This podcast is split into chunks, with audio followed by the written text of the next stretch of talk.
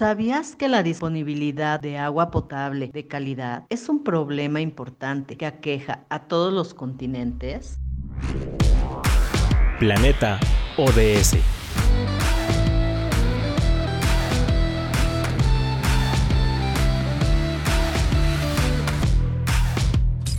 Episodio 6.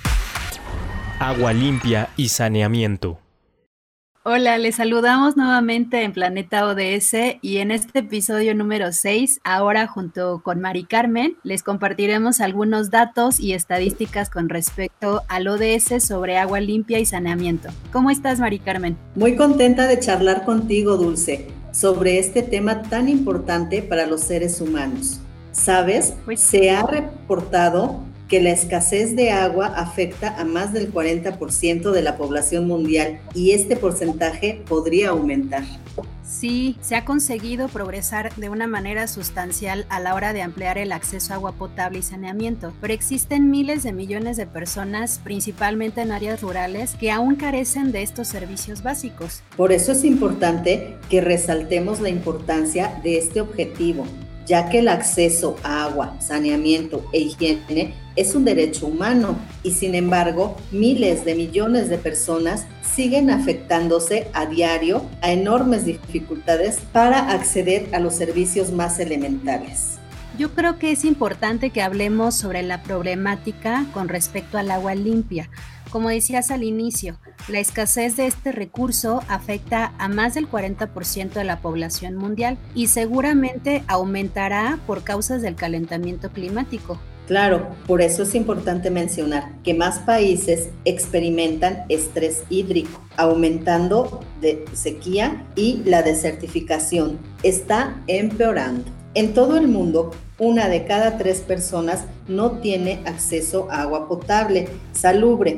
Dos de cada cinco personas no disponen de una instalación básica destinada a lavarse las manos con agua y jabón y más de 673 millones de personas aún defecan al aire libre. Sí, fíjate que se pronostica que para el 2050 también haya una de cada cuatro personas que se vea afectada por la escasez recurrente del agua. Ahora con la pandemia de COVID-19 ha puesto de manifiesto la importancia vital del saneamiento, la higiene y del acceso adecuado a agua limpia, pues sobre todo para prevenir y contener las enfermedades. Como dice ahora la frase, pues la higiene de manos salva vidas. Sí, de acuerdo con la Organización Mundial de la Salud, el lavado de manos es una de las acciones más efectivas que se pueden llevar a cabo para reducir la propagación de patógenos y prevenir infecciones incluidos el virus de COVID-19. Aún así,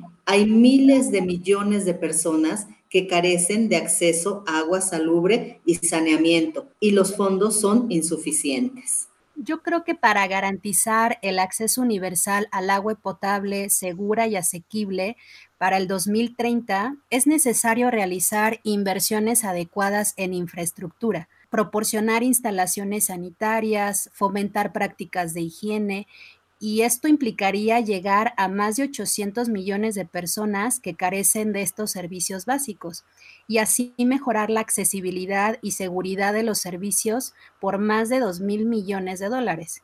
Fíjate que en 2015 había 4.500 millones de personas que carecían de servicios de saneamiento administrados de forma segura.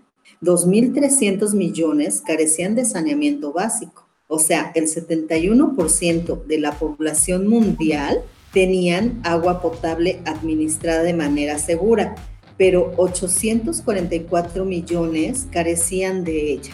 Hablando del saneamiento, 39% de personas en el mundo tenían saneamiento seguro, pero 2 millones de personas carecían de saneamiento básico y 892 millones de personas practicaban la defecación al aire libre, ya que carecen pues del acceso a estos servicios básicos como retretes y letrinas.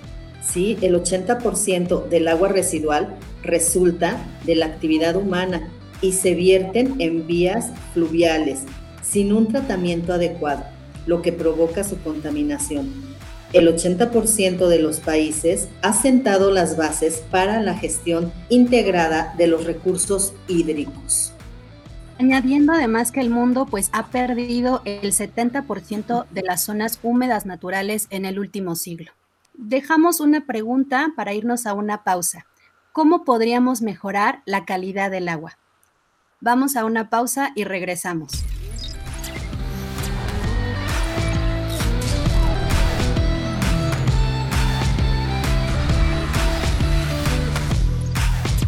Episodio 6 agua limpia y saneamiento. Antes de nuestra pausa, nos quedó la pregunta, ¿cómo podríamos mejorar la calidad del agua dulce? Hay varias recomendaciones, ¿verdad? Sí, Mari Carmen. Yo creo que primero tendríamos que especificar qué significa mejorar la calidad del agua. Y este significa reducir la contaminación ya que las enfermedades relacionadas con el agua y el saneamiento siguen estando entre las principales causas de fallecimiento de niños menores de 5 años. Más de 800 niños mueren cada día por enfermedades diarreicas asociadas a la falta de higiene. Sí, también podríamos eliminar el vertimiento y minimizar la emisión de productos químicos y minerales peligrosos. Por ejemplo, no arrojar nunca al inodoro pinturas, medicamentos u otras sustancias tóxicas, pues contaminan los lagos y ríos y causan problemas de salud a los seres vivos marinos y humanos. También reduciendo a la mitad el porcentaje de aguas residuales sin tratar y aumentando considerablemente el reciclado y la reutilización sin riesgo a nivel mundial, reparemos las fugas de nuestros grifos, ya que se pueden desperdiciar más de 11 mil litros al año. Al lavarnos los dientes o en la ducha, cerremos el grifo lavar el automóvil en centros de lavado que reciclen el agua. También asegurar la sostenibilidad de la extracción y abastecimiento de agua dulce para que hagamos frente a la escasez de agua. Implementar la gestión integrada de los recursos hídricos a todos los niveles, incluso mediante una cooperación transfronteriza. Del 2015 al 2020, proteger y restablecer los ecosistemas relacionados con el agua, incluidos los bosques, las montañas, los humedales, los ríos, acuíferos, lagos, en fin, muchos cuerpos de agua. Ampliar la cooperación internacional y el apoyo a los países en desarrollo para creación de capacidad en actividades y programas relativos al agua y al saneamiento, como los de captación de agua, desalinización, uso eficiente de los recursos hídricos, tratamiento de aguas residuales, reciclado y tecnologías de reutilización. Sí, también apoyar y fortalecer la participación de las comunidades locales en la mejora de una gestión de agua y saneamiento. Recordemos la parte de infraestructuras, ya que sin ellas y sin una gestión más eficaz, millones de personas seguirán muriendo cada año y se seguirá perdiendo diversidad biológica, habrá resiliencia a los ecosistemas, socavando la prosperidad y los esfuerzos realizados en pro de un futuro más sostenible. Me gustaría dejar como mensaje final que apoyemos todos desde donde estamos para lograr este sexto objetivo de desarrollo sostenible, para lograr un planeta ODS mediante la gestión sostenible de nuestros recursos hídricos podemos también gestionar mejor nuestra producción de alimentos y energía y contribuir al trabajo decente y al crecimiento económico. Además, podemos preservar nuestros ecosistemas hídricos y su diversidad biológica y adaptar medidas para combatir el cambio climático.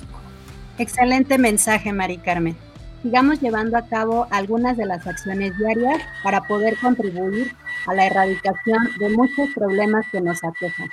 Síguenos escuchando en los siguientes episodios. Planeta ODS